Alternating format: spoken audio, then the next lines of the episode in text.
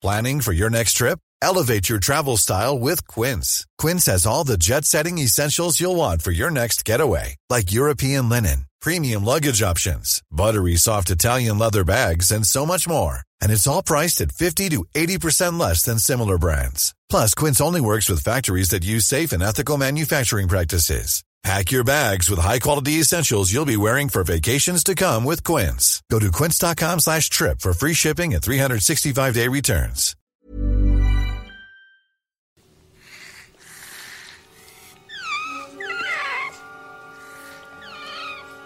De quelle espèce s'agit-il ah, euh, C'est un vélociraptor. Vous avez créé des raptors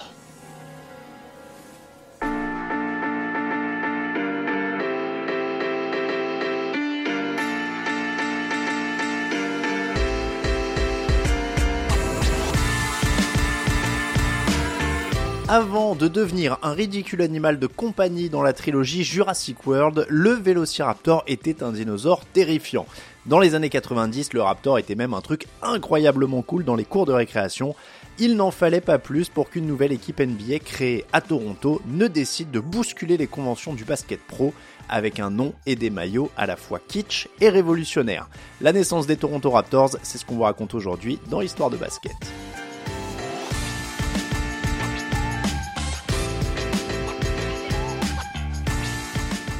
Le 15 mai 1994, John Beethoven dévoilait le nom et le logo d'une nouvelle franchise NBA, les Toronto Raptors.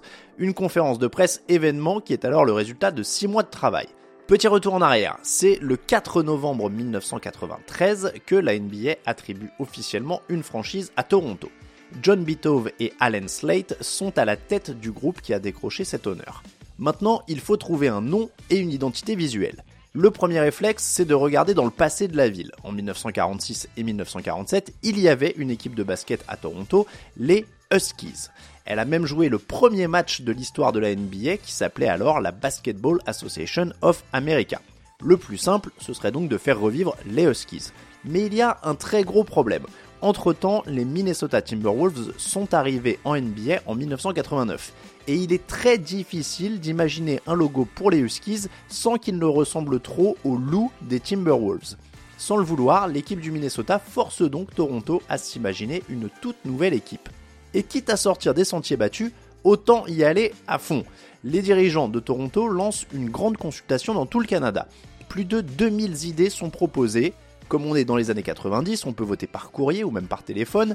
10 finalistes ressortent. Hogs, Terriers, Beavers, Scorpions, Tarantulas, T-Rex, Grizzlies, et les trois qui seront les finalistes, Bobcats, Dragons et Raptors.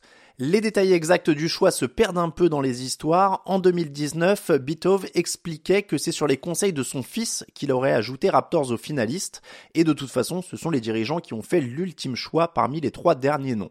À l'heure de la décision, il y a donc un dilemme lié à l'actualité.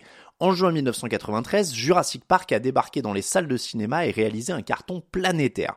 Le film de Steven Spielberg a fait des dinosaures un phénomène, et c'est sûrement pour ça que T-Rex et Raptor étaient parmi les finalistes. Mais faut-il faire le choix de la mode?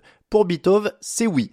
Il faut choisir ce que veulent les gens, et si c'est à la mode maintenant, eh bien, nous voulons faire partie de cette mode, explique-t-il à l'époque. Ce sera donc les Toronto Raptors, le début d'une série de décisions audacieuses qui va faire décoller la popularité de la jeune franchise.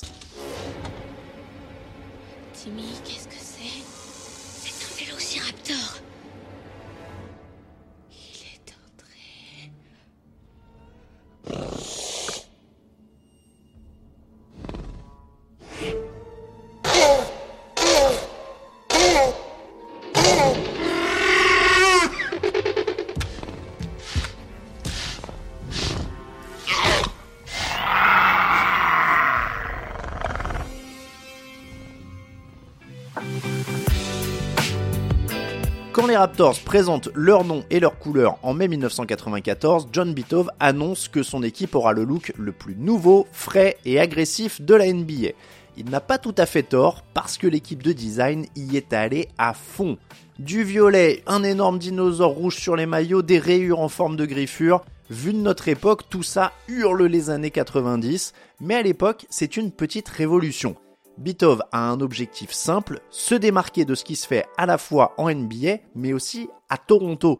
Dans la ville, ce sont les Maple Leafs, une équipe de hockey sur glace à l'identité visuelle très classique qui règne en maître, alors les Raptors seront tout le contraire. Laissons les vieux hommes blancs suivre le hockey, on va s'attaquer à la nouvelle génération, expliquait Bitov à Global News en 2019. Tom O'Grady est alors le directeur créatif de la NBA. Bitov lui donne une instruction simple, il veut le paquet Happy Meal des maillots NBA, quelque chose de complètement différent. La technologie vient aussi en aide à la création. Depuis peu, il est possible d'imprimer directement des gros motifs sur les maillots plutôt que de les coudre. Cela donne encore plus de liberté. O'Grady s'inspire des Charlotte Hornets, arrivés en 1988 avec des couleurs qui pètent et un frelon très cartoon. Dans le processus de création, les liens avec le Canada sont aussi mis de côté. L'idée est de créer une marque internationale. Le premier logo d'Ogrady arrive et on dirait déjà la version finale. On y apporte seulement deux modifications. Le Raptor vert passe en rouge pour avoir finalement un clin d'œil au Canada. Même idée pour la couleur du texte Toronto Raptors qui passe de doré à une couleur baptisée argent Naismith du nom de l'inventeur canadien du basketball. Pour le maillot, c'est donc l'orgie graphique, du violet, du rouge, du noir, un énorme logo, des griffures. Les puristes s'étranglent à l'image de Paul Lucas, spécialiste des maillots passé par ESPN et qui dirige le site UniWatch. Les maillots NBA avaient une certaine dignité et au milieu des années 90, la NBA et leurs créatifs ont décidé de jeter leur dignité par la fenêtre, s'étouffe Lucas. Le violet est aussi un sujet de moquerie, on l'appelle le maillot Barnet, du nom du dinosaure en peluche, sorte de télétubbies du Crétacé qui anime un programme pour enfants à la télé bien moins effrayant que Jurassic Park. Reste que malgré les aigris et les blagues, le résultat est là, les fans adorent.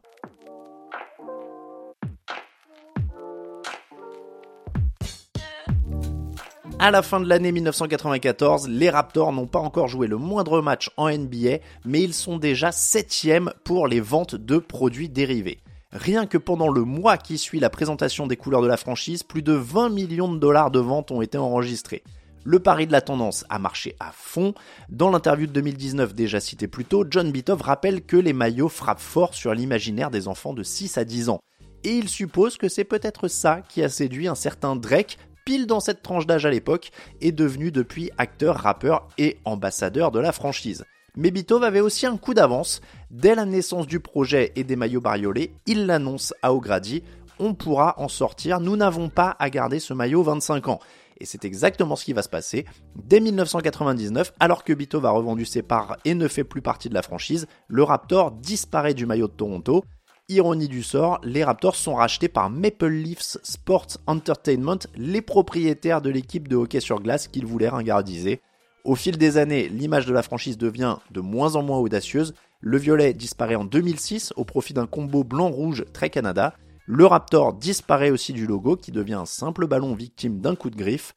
Jurassic Park reste tout de même dans les parages, c'est le nom de la fan zone dans laquelle se retrouvent les supporters pour les grands matchs. On retrouve aussi le logo du film directement à côté de celui de l'équipe sur une collection de vêtements de la marque de Drake. Mais dans l'ensemble, le Raptor s'est largement assagi depuis les années 90, un peu comme dans Jurassic World.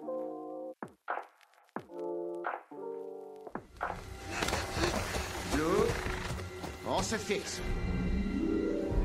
Reste t'es. Hey, hey Tu entends ce que je dis?